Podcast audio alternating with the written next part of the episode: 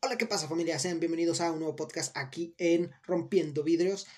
Y bueno, buenas tardes, ¿cómo están? ¿Qué tal les va? A mí un poco regular, la verdad, pero ahí andamos, ¿no? Siempre esforzándonos un poquito, ¿no?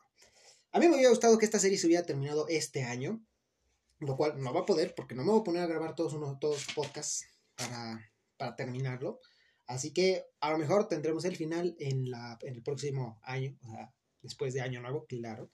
Y, y bueno, pues perdón, ¿no? O sea, que no, no, no puedo hacer yo esto todos los días, aunque me gustaría, pero aquí andamos, echándole pues huevos al asunto, ¿no? Eh, como pueden ver, vamos a continuar con el capítulo 6 de la historia y a lo mejor con el 7. ¿Por qué? Porque eh, ya son muy similares lo, lo, que trata cada capítulo, ya es una historia, o sea, como que muy similar. Y creo que a partir de este capítulo como que se centra más precisamente en la historia. Si hay algún mensaje lo analizaremos, pero vamos a juntarlos precisamente estos dos capítulos, ¿no? El 6 y el 7, para precisamente darle un poquito más de, de rapidez, ¿vale? Que, que, en unos dos, tres podcasts a lo mucho, contando este, ya se termina. Porque la verdad es que me empieza a meter un poco hueva y empezar con algún otro libro, con algunas otras historias, que la verdad para este próximo año me gustaría traer muchos proyectos. También me gustaría traer un, un podcast, eh, o sea, de fin de año, algo divertido, algo dinámico. Pero bueno, cuestión de ver, ¿vale? Todo es plan tentativo. Ya saben que yo grabo este podcast y automáticamente lo subo, entonces, pues bueno, es lo que hay. Continuamos con el capítulo 6. Por unos momentos mi campo visual cambió por completo ya no me, ya no me encontraba viendo hacia la lámpara destartalada del techo, sino hacia abajo. Me veía a mí mismo, veía mi cuerpo inmóvil, débil y desgastado. Veía mi cara demacrada, con los ojos exageradamente abiertos y con una expresión de terrible angustia. Esa imagen me hizo comprender la razón por la que todos mis conocidos se aterrorizaban al verme. Todo pasaba frente a mis ojos como una cámara lenta podía escuchar una alarma en el aparato junto a mi cama indicando que mi corazón ya se había detenido. Vi como dos doctores y varias enfermeras, Esperanza entre ellas, eh, entraban apresuradamente a la habitación. Los veía preocupados, revisando cables y moviendo interruptores. Una sensación de inmensa paz y de completa indiferencia me invadió. En cuestión de segundos recordé los momentos más importantes de mi vida. De hecho, no solo los recordaba, sino que los volvía a vivir y, y, volví a vivir lo tierno y cálido de los abrazos de mi madre cuando yo era un bebé. Percibí su perfume, su mirada tierna, su cariño y su amor por mí. Volví a los momentos felices con mis seres queridos. Volví a escuchar las risas, a sentir la alegría de compartir con ellos en vida. En segundos recorrí todos los momentos especiales para mí, la primera vez que vi el mar, el calor del sol en mi piel, el primer beso, el sabor de mi comida preferida, todos los paisajes hermosos que tuve la oportunidad de disfrutar, mi melodía favorita y el estar con Laura. Quisiera estar con Laura otra vez y conocer al bebé. Eso fue el último pensamiento que tuve en esos mom momentos maravillosos. Lo que siguió no fue nada agradable. Después de una fuerte descarga eléctrica volví a sentirme en mi cuerpo. Pude ver a un doctor inclinado frente a mí sosteniendo dos aparatos contra mi pecho. Un choque eléctrico más hizo que mi espalda se corviara y que mi cuerpo se estremeciera sobre la cama. Tiene pulso, gritó alguien en el fondo. Los signos vitales se normalizan, lo recuperamos, comentó una de las enfermeras. Mientras todos los que estaban ahí se retiraban entre sonrisas y felicitaciones, el doctor, que aún estaba frente a mí, me miraba pensativo. ¿Qué pasa? Se acercó Esperanza a preguntarle. No sé si hago bien o mal al mantenerlo vivo, contestó. Haces bien. Ese es tu trabajo, le dijo Esperanza dándole dos palmadas en la espalda. No. Perdón. No, no creo que dure mucho. A ver qué pasa, respondió con frialdad y, alzando los hombros como diciendo ya no depende de mí. Después de revisar que los aparatos alrededor de mi cama funcionaran correctamente y que mis signos vitales continuaran estables, el doctor se retiró pidiendo la esperanza que llamara a mis padres para informarles lo sucedido. A pesar de que el dolor y la incomodidad en mi cuerpo habían vuelto, aún conservaba la paz que me invadió momentos antes. Tenía además una claridad en mi mente que no había experimentado jamás. Era como si de pronto todas mis preocupaciones, mis miedos y mis inseguridades hubieran desaparecido como si de pronto recobrara una gran sabiduría que había perdido, como si hubiese podido ver por unos segundos una perspectiva más grande. Algo había cambiado en mí. Yo había cambiado. Todavía no me puedo explicar lo que pasó realmente. Tal vez mi cerebro aún recibía suficiente oxígeno para mantenerme vivo y todo lo imaginé. Tal vez había alcanzado un estado superior de conciencia o tal vez, en efecto, había recibido una segunda oportunidad.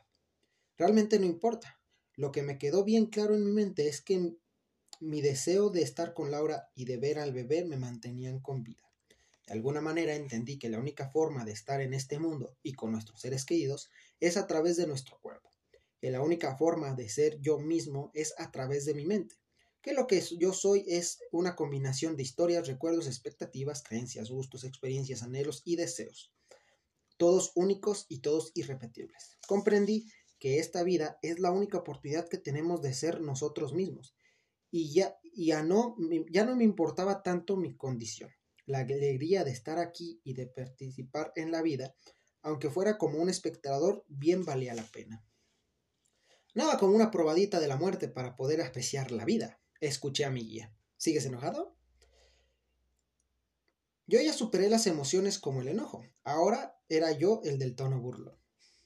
¡Ja! Hasta de buen humor te pusiste. ¿Y cómo no estarlo? Me acaba de, de suceder un milagro. Así es, la vida es un milagro y una gran oportunidad. Es increíble que a la mayoría de la gente se le olvide. Se concentra en los problemas, en lo que le falta, en empresas inútiles, en preocupaciones estúpidas.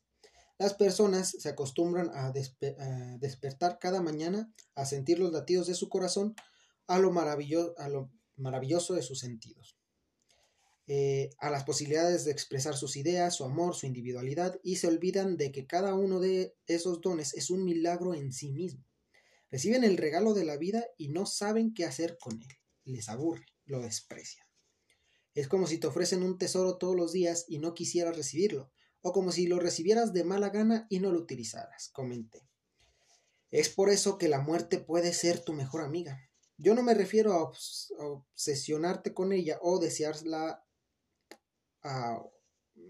Perdón, es que aquí cambia un poco la letra y está con ella o desearla o a deprimirte porque es inevitable, sino a recordar todo lo que todos, lo, todo lo que todos tenemos los días contados. En cualquier momento podemos dejar de existir. Si la gente tuviera esto en mente, te aseguro que viviría mucho mejor. Cuando la muerte se hace presente, los problemas de la vida diaria no son tan graves. Las preocupaciones no tienen sentido, las desilusiones, el odio, el resentimiento desaparecen de nuestras relaciones porque queremos aprovechar al máximo el poco tiempo que tenemos. Parece que lo que me pasó me hizo despertar. Lo expresaste a la perfección, despertaste, lo cual me da mucho gusto porque ya tenías una nueva perspectiva y por ello, a partir de hoy, nuestras conversaciones serán mucho más interesantes. ¿Quieres decir que siempre había estado dormido? Por así decirlo. Sí, la mayoría de la gente vive un sueño toda su vida, y lo peor de todo, que ni siquiera es un sueño agradable. No pueden ver que más allá de lo que les han dicho que tienen que hacer, son arrastrados por la rutina, y no pueden escaparse de ella, atrapados en comportamientos que no les dan resultados que buscan, en relaciones conflictivas que no los satisfacen, en búsquedas que no les pertenecen, en costumbres que desaparecen. Como si fueran unos robots programados para trabajar, para ser productivos, para conseguir lo que otros les han dicho que necesitan, respondiendo de forma automática a lo que les han hecho creer. Exacto. Respondió ciegamente a, respondiendo ciegamente a sus creencias, creencias que les han sido impuestas y que no han puesto a prueba, creencias erróneas que han sido pasadas de generación en generación como si fuera un efecto genético. Pero ¿Cómo se puede uno librar de algo que ha creído toda su vida? De algo que se coincide de verdad por la mayoría de la gente. Pregunté. Analizando las creencias y poniéndolas a prueba. Las personas que quieren despertar y dejar de ser un esclavo de su educación, de la sociedad o de su pasado necesitan poner a prueba todo lo que cree. Es, es, esa es la única forma de recuperar la libertad. Por suerte, tú y yo tenemos aún la oportunidad de hacerlo. ¿Sí? ¿Y para qué? ¿Todavía te importa el para qué? No. Viéndolo con calma, ya no me importa tanto el por qué ni el para qué. aquí se termina el capítulo 6. Y bueno, pequeño paréntesis antes de continuar el, el capítulo número 7, que te digo que también, bueno, los capítulos están algo, no algo, pero bastante cortos, ¿no? Algunos. Me dice, puta, qué hueva, nos la pasamos más analizándolos que en sí leyéndolos. Pero bueno, precisamente es esta frase que como dije, pongo yo unos, aquí unos papelitos para hacerlos de separador, para cuando analizamos todo esto de nuevo desde cero, pues bueno, poderlo ver con nuevos ojitos, ¿no? Analizando las creencias y poniéndolas a prueba. Las personas que quieren despertar y dejar de ser un esclavo de su educación, de la sociedad y de su pasado, necesitan poner a prueba todo lo que creen. Esa es la única forma de recuperar la libertad. Que bueno, muchos nos hemos sentido, me incluyo yo, que hemos estado atrapados en algo rutina, en una relación, en algo que ya no nos sentimos cómodos, que nos sentimos precisamente apresados, que ya no nos sentimos libres. Y esto pasa muy seguido. Y hoy me pasó algo, ¿vale? Que no voy a entrar en, en detalles porque si no esto se alarga muchísimo que uno dice, puta, ¿cómo recupero esa libertad? ¿Cómo me vuelvo a sentir libre? Yo una vez, puedo decirlo, en prepa yo me sentía libre, me sentía un amo del mundo, que es la palabra que ahorita estoy expresando porque así me siento ahora nuevamente. Y me tuve que tardar cuatro años para volver a recuperar esto. Cuatro años en lo que me tuve que dar cuenta precisamente de este hecho, que de niño, de joven, cuando leí este libro, no lo, no lo había captado hasta ahora, ¿vale?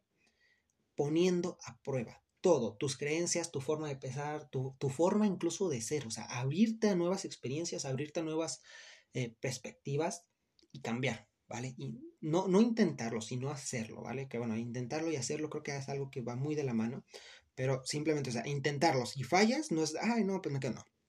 Si no te gusta cómo eres, si no te gusta tu situación, va, seguirlo intentando, desgastarte, subir esa montaña una, dos, tres veces y te tiran a medio camino, volver a subirla, vaya. O sea, así es como creo yo y coincido con el libro que tienes o se puede recuperar la libertad o se puede ganar la libertad, ¿vale? Porque puedes no haberla nunca tenido y ahorita que estás escuchando este podcast te estás dando cuenta precisamente de esa ausencia de libertad. Que no voy a entrar en detalles, o sea, puede ser cualquier tipo de cosas. O sea, simplemente, bueno, muchos ejemplos, ¿vale? Tanto laborales, tanto en la escuela, tanto como personas. Ser esclavos, precisamente, entrando al título de este video, de de, circunstancias, ¿vale? Quieres recuperar esa libertad, quieres dejar de sentirte una mierda, quieres dejar de, ser infeliz, quieres volver a sonreír, quieres volver a ser esa persona que eras. Puta, pues ponte eso, pon a prueba todo lo que puedas de ti sin importarte los demás, ¿vale? Así, si te vuelves a caer, te vuelves a levantar. Punto, es la única manera de seguir, ¿vale? Levantándote, cayendo, levantándote, cayendo. Porque, como dirían por ahí, la vida es una montaña rusa que a veces estás arriba, a veces estás abajo. Lo importante es que cuando estás abajo cuesta mucho subir. Y desgraciadamente cuando estás arriba es muy fácil bajar. Pero que no pierdas esa práctica de, bueno, quieres recuperar tu libertad, quieres recuperar lo que eras, pon a prueba todo esto, como, bueno, como dice el libro, ¿no? Es que no sé, este libro tiene cosas muy bellas, la verdad, o sea, muy, muy, muy bonitas. Eh, y bueno, ¿no? Eso. Ay, qué bonito es que se me fue la página, perdón. Analizando las creencias y mm, poniéndolas a prueba, ¿vale? Eso es lo que nos trae el capítulo 6, porque volvemos a lo mismo, lo de las creencias erróneas, que ya vimos en el capítulo pasado, y por eso ya no quiero entrar en lo mismo. Entonces, va, continuamos, diría el, hijo. Bueno, seguimos. Capítulo 7. Esa misma noche fue a visitarme mi padre acompañado de mis hermanos Arturo y Lorena. Ya Esperanza les había informado lo sucedido y esperaban al doctor de guardia para que les explicara los detalles. Lorena se acercó a mi cama mientras mi padre y Arturo hablaban en voz baja cerca de las puertas sin que pudiera yo escuchar lo que decían.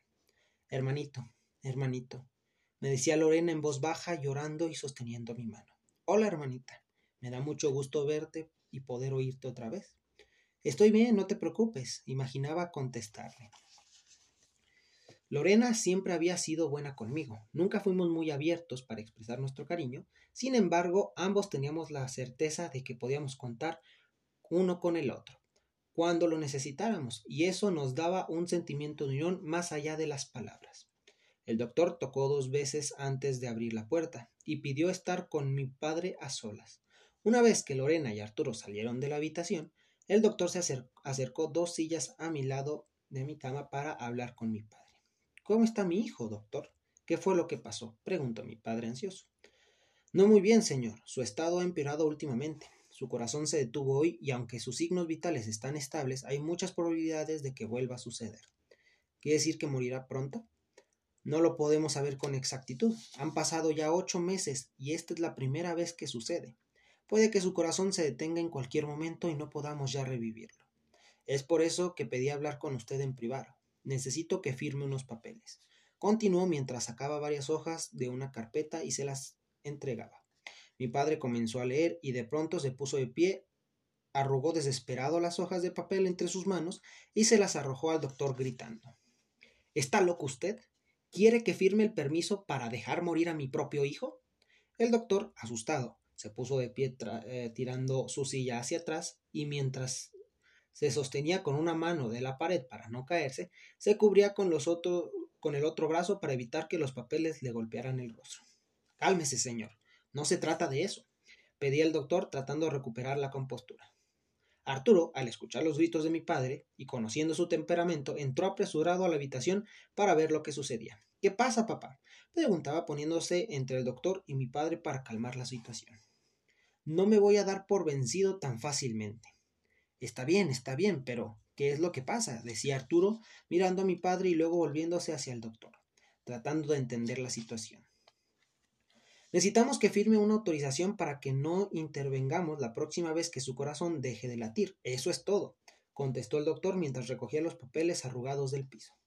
Piénselo bien, dijo, dándole los papeles a mi hermano, retirándose visiblemente molesto. Papá, ese es el doctor que salvó a mi hermano esta tarde. ¿Sí? Pues ya no quiero hacer, ya, ya no quiere hacerlo, ya no quiere hacerlo más, contestó mi padre molesto.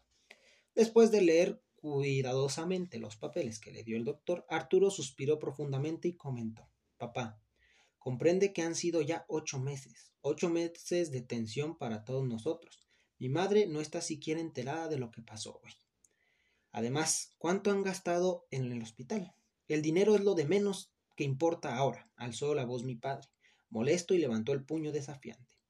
En un segundo comprendió que había vuelto a su comportamiento anterior y recapacitando se disculpó. Perdóname, hijo, estoy desesperado. Te entiendo, papá, esto es duro para todos. ¿Qué va a pasar con tu mamá cuando se entere? Mi mamá se ha vuelto muy fuerte con esta experiencia. Papá, ha pasado ya tanto tiempo. ¿No crees que ya se ha hecho a la idea? Nunca puedes hacerte la idea de perder un hijo, contestó mi padre. Me refiero a que ella sabe que es solo cuestión de tiempo. Además, mira, le decía mi hermano mientras me señalaba con el dedo. ¿En este estado crees que si, que vuelve en, en sí volverá a estar bien? Lleva tanto tiempo así, ni siquiera sabemos si su cuerpo sigue funcionando. Mejor de lo que te imaginas, le contesté en mi mente. Pero eso no lo podemos decidir nosotros, decía mi padre mientras tomaba la mano de Arturo para evitar que me siguiera señalando. Eso es jugar a Dios. Jugar a Dios es mantenerlo vivo. Tal vez es el mismo Dios el que da, el que detuvo su corazón y tenerlo aquí está en contra de su voluntad. Tal vez está sufriendo y lo que hacemos es prolongar su dolor. Al oír esto mi padre se tumbó en la silla y llevando sus manos al rostro murmuró abatido. Maldita sea, no sé qué hacer. Firma la autorización, papá, le dijo Arturo entregándole el montón de papeles arrugados. Mi padre se quedó viendo unos momentos las hojas y de manera casi inconsciente tomó su pluma del interior del saco y después de sacar una lágrima, de secar, perdón, una lágrima que se escurría por su mejilla, firmó los papeles. Firmó mi propia sentencia de muerte. No seas tan dramático. Mi guía siempre quería dar su opinión.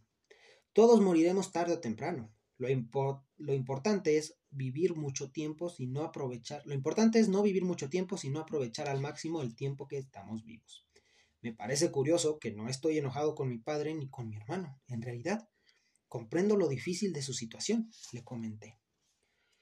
Perdonar no es una acción en sí misma, perdonar es simplemente comprender, cuando logras comprender que todos buscamos lo que creemos, que es mejor para nosotros, que nuestras acciones son por lo regular bien intencionadas, que todo lo que hacemos tiene como objetivo acercarnos a lo que creemos que es la felicidad, entonces te das cuenta de que no hay nada que perdonar. Pero cuando alguien te hiere con toda la intención, la mayor parte de la gente no tiene la intención de hacerte daño, Todos tomamos, ojo aquí, ¿eh? Ojo, ojo. Si, si estás leyendo esto y estás medio aburrido, estás bostezando, ojo aquí, ojo aquí, ponme atención. La mayor parte de la gente no tiene la intención de hacerte daño. Todos tomamos nuestras decisiones a partir de los conocimientos que tenemos y de las circunstancias que nos rodean en ese momento. Si tu pareja decide terminar tu relación e irse con otro, lo hace porque la relación que tiene contigo ya no la hace feliz porque cree que estará mejor con esa persona. No lo hace para molestarte o para herirte, lo hace porque es lo, es lo mejor que puede hacer en ese momento. Muchas personas dicen, me abandonó. En realidad no te abandonan, simplemente se van. La gente no te desilusiona, simplemente hace lo que puede hacer y si no coincide con lo que tú crees que deberían hacer, entonces tú te desilusionas. ¿Qué hay de la gente que roba, mata o engaña a otras eh, eh, premeditadamente, ¿vale? Tengo primaria tronca. Eh, lo que pasa con ellos es que tienen una visión muy limitada. No han aprendido que hay otras formas de obtener lo que quieren. No saben que causarle un mal a otros es causárselo a sí mismo. Entonces, ¿tú crees tú que se pueda disfrutar del dinero que se ha obtenido engañando, robando, afectando a otros? Ahí te diré, ¿vale? Eso no lo dice yo, lo digo yo. Y te diré. Eh, no, no lo creo, contesta el, tipo en la cara. ¿Te imaginas lo que es vivir con un miedo constante a ser descubierto? ¿Con el cargo de conciencia de que las malas acciones con el rechazo de la gente? En sus propias acciones llevan el castigo. Debemos aceptar entonces, ¿debemos aceptar entonces lo que hace la gente a pesar de afectarte? No. Una cosa es comprender y aceptar. Otra cosa muy diferente es resignarse y aguantar. Comprender es ponerte en los zapatos del otro, estar consciente de que nadie puede desilusionarte, ofenderte, abandonarte, solo tú mismo. Aceptar es reconocer que todos tienen el derecho a buscar la felicidad en la forma que crean conveniente. Por otro lado, aguantar los comportamientos que te afectan de otro o resignarte a vivir de una relación que no te hace feliz es jugar a la víctima, hacerte el mártir, y eso va en contra de tu propia naturaleza. Ojo aquí, chingada madre. Después de un rato, pasó Lorena a la habitación y al explicarle lo que había sucedido, eh, decidieron todos comentarlo. ah, decidieron todos comentarlo con mi madre para que se fuera preparada. Ella y mi padre se dirigieron a mi casa y Arturo estuvo de acuerdo en pasar a dejar los papeles a la oficina del doctor. Se termina el capítulo 7, se termina el capítulo 7 y madre mía lo que nos ha dejado. Estas dos cosas, ¿no? O sea, primer lugar, capítulo 6, pues nos dejó ese mensaje, ¿no? ¿Quieres recuperar tu libertad? Pon a prueba todo. Tus creencias, tu forma de hacer las cosas, tu perspectiva, ¿no? Que lo habíamos visto en el capítulo 1, 2 y 3, ¿vale? Uf, muy fuerte que se viene esto, ¿no? Y para mucho que me da para hablar, ¿no? Eso nos dijo el capítulo 6, un poco, bueno, me para un capítulo tan corto está bien, pero que tú dices, bueno, pues eso me sirve si estoy pasando por un sentimiento así de, bueno, de, ¿cómo se llama? De, de pues sí, de, de eso mero, se me va la olla, ¿vale? Sí, de que te sientes eh, un esclavo, no sé, o estás atrapado en algún lugar. Para eso sirve, ¿va? Ya, lo analizamos juntos, se acabó. Pasemos a esto, importantísimo este capítulo, porque, bueno, uff, uff, empezamos desde aquí. Es que, puta madre, que me encanta este puto libro por esto, ¿vale? Perdonar no es una acción en sí misma. Perdonar es simplemente comprender. Cuando logras comprender que todos buscamos lo que creemos que es mejor para nosotros, que nuestras acciones son para lo regular bien intencionadas, que todo lo que hacemos tiene como objetivo acercarnos a lo que creemos que es la felicidad. Entonces te das cuenta de que no hay nada que perdonar. La mayor parte de la gente no tiene la intención de hacerte daño. Deja de hacerte el mártir. Todos tenemos nuestras decisiones a partir de los conocimientos, todos tomamos nuestras decisiones a partir de los conocimientos que tenemos y de las circunstancias que nos rodean en su momento, ¿vale? Si tú en este momento estás ahí con un problema, como yo, ¿no? De que es que, ¿por qué esta persona hace esto? O o por qué me lastiman, o por qué mis padres son así, que ya lo vimos en capítulos anteriores, bueno, ponte en sus zapatos y ellos no lo hacen para lastimarte. Ellos no son monstruos, ¿vale? Ellos no están buscando hacerte un daño. O tal vez sí, ¿vale? Porque ahí sí tengo que, intervenir porque hay gente muy mierda, que lo hace intencionadamente, pero bueno, como ahí es, es otro tema aparte, que también en este capítulo como que hubo un paréntesis sobre ese tipo de gente, o sea, es gente que no, no sabe realmente cómo conseguir las cosas, ¿vale? Pero bueno, eh, en el caso de la mayoría de la gente no busca dañarte, simplemente hace lo que cree que es correcto. Punto, o sea, deja de decirte, es que ¿por qué la gente me trata así? No es que te traten así, ellos están haciendo lo que a ellos les parece mejor. Entonces, cuando tú logras aceptar precisamente este hecho, te das cuenta que la mayoría de las veces que tú te intentaste o te creíste tú la víctima, no era así.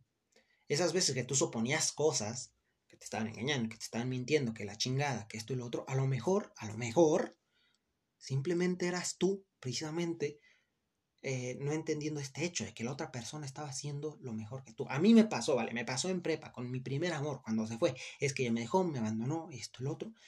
Con el tiempo fui comprendiendo a solas, ¿vale? Con, con ciertas palabras, con ciertas cosas que iba viviendo, que ella hizo lo mejor, ¿vale? No le guardo un rencor yo ahora por haberse ido. Ella, que sea feliz y la chingada. Sinceramente en su, en su momento me hirió y eso jamás, o sea, jamás no es que diga no se lo puedo perdonar, pero jamás lo voy a olvidar, el sentimiento, porque digo, la manera en que lo hizo pudo haber cambiado. Pero al final de cuentas ella hizo lo que ella creía que era bueno para ella y felicidades. Es muy bueno. Muy pocas personas pueden tomar el valor de agarrar eso que ellos creen correcto e ir a por ello, ¿vale? Digo, ese es un ejemplo que yo les puedo dar rápido. Aquí, de hecho, lo pone incluso aquí en el libro. Si tu pareja decide terminar tu relación e irse con otro, lo hace porque la relación que tiene contigo ya no la hace feliz y porque cree que estará mejor con esta otra persona. No lo hace para molestarte o para irte, lo hace para lo hace porque eso es lo mejor que puede hacer en ese momento. Muchas personas dicen, "Me abandonó." En realidad no te abandonan, simplemente se van. La gente no te desilusiona, simplemente hace lo que puede hacer. Si no coincide con lo que tú, que tú crees que deberían hacer, entonces tú te desilusionas. Ojo ahí. Ahí entra el pequeño paréntesis que hay con la gente que roba, mata o engaña. Ya lo que dice, lo que pasa con ellos es que no tienen una visión muy, tienen una visión muy limitada. No han aprendido que hay formas de obtener lo que quieren. Y luego optamos por esta. Eh, dice, no, una cosa es comprender, aceptar, ¿vale? Están hablando precisamente del, hablaban del comportamiento de esas personas, ¿vale? Y ahora hablamos, o sea, de este hecho. Tú te puedes estar preguntando y todos nos hemos preguntado, ok, pues es que yo entiendo, ¿no? Que haga las cosas, pero entonces yo tengo que vivir con eso y no, no, no, no, no, señor, no. Claro que no, nadie tenemos por, o sea, si, si estamos con otra persona, si estamos en una relación, cualquier tipo de relación, no tenemos por qué soportar, ni siquiera, que es algo muy recurrido, eso de que es que yo soy tu padre, yo soy tu madre y me tienes que soportar. Ni mucho menos eso es que yo soy tu hijo, yo soy tu hija, me tienes que soportar. No, no, no, Nadie en esta vida está obligado a soportar a las personas. Y aquí entra precisamente este, este punto. No hay una cosa, una, no, una cosa es comprender y aceptar, y otra muy diferente es resignarse y aguantar. Comprender es ponerse en los zapatos del otro y estar consciente de que nadie puede desilusionarte, ofenderte, abandonarte, solo tú mismo. Aceptar es reconocer que todos tienen el derecho de buscar la felicidad en la forma que creen conveniente. Por otro lado, aguantar los comportamientos que te afectan de otro o resignarte a vivir en una relación que no te hace feliz es jugar a la víctima, hacerte el mártir. Y eso va en contra de tu propia naturaleza. Punto. Se acabó. Aquí se acaba el capítulo. ¿Qué dijimos? ¿Qué capítulo era este? Capítulo 8, ¿no? 9. Capítulo no. ¿Sí? Ah, sí, sí, o sea, el capítulo 7, perdón. Ya, estoy, yo estoy en otro mundo. Ya casi acabamos el puto libro. Ojito ahí. Ojito ahí, puta madre. Que, ahorita voy a tomar, voy a tomar foto de esto. De, estos, de, este último capítulo. Y la voy a subir a, la red social por si gustan compartirla, ¿vale?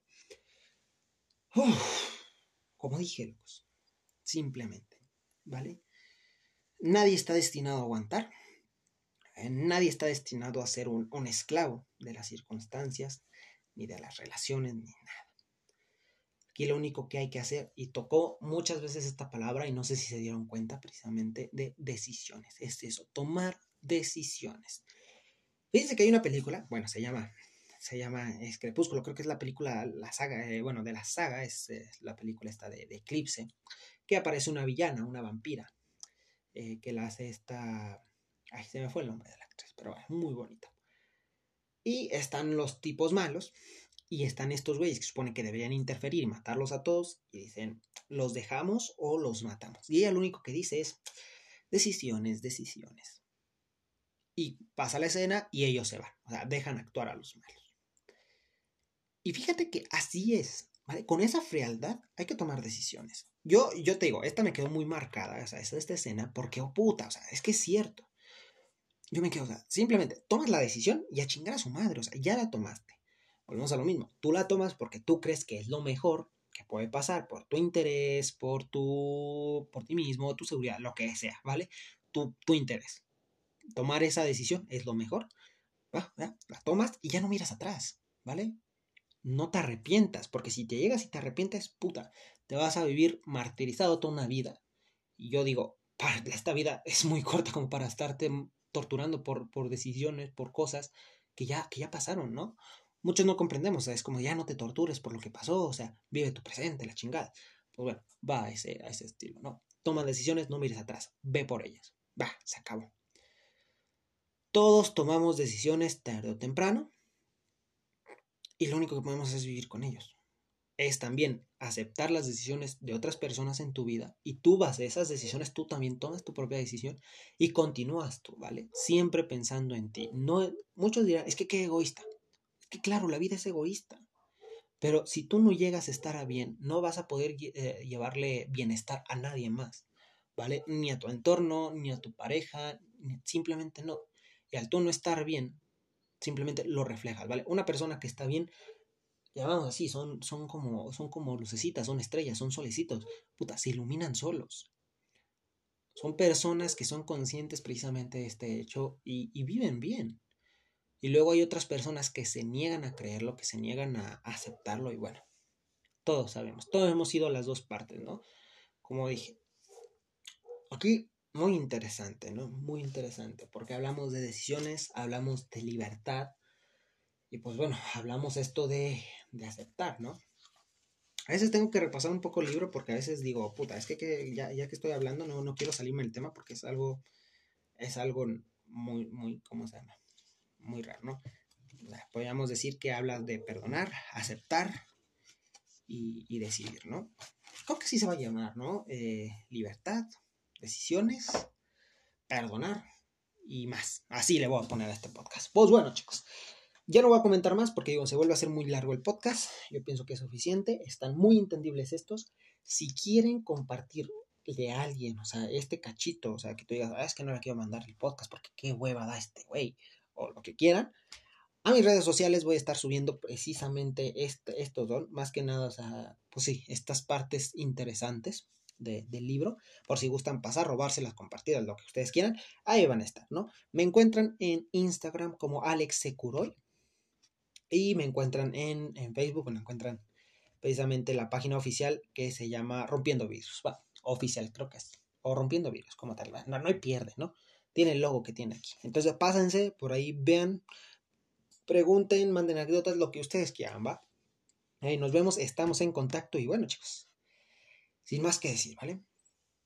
Yo a veces me pregunto y a veces me cuestiono cómo este puto libro tiene esa facultad de atinarle muchas veces de lo que estoy pasando en este momento, ¿vale? Y puta, puta. O sea, tanto tengo personas que a los que las puedo mandar como a mí mismo y, por Dios, es que este libro para mí, si un día se lo pueden comprar, lo pueden leer ustedes mismos a su rollo, estaría genial, chicos. Pues muchas gracias por el apoyo también en los últimos podcasts y espero seguir trayendo proyectos, chicos. Si no hago un podcast, porque puede pasar, pues les deseo un feliz año nuevo y, y pues ya, cero drama. Chao, chao.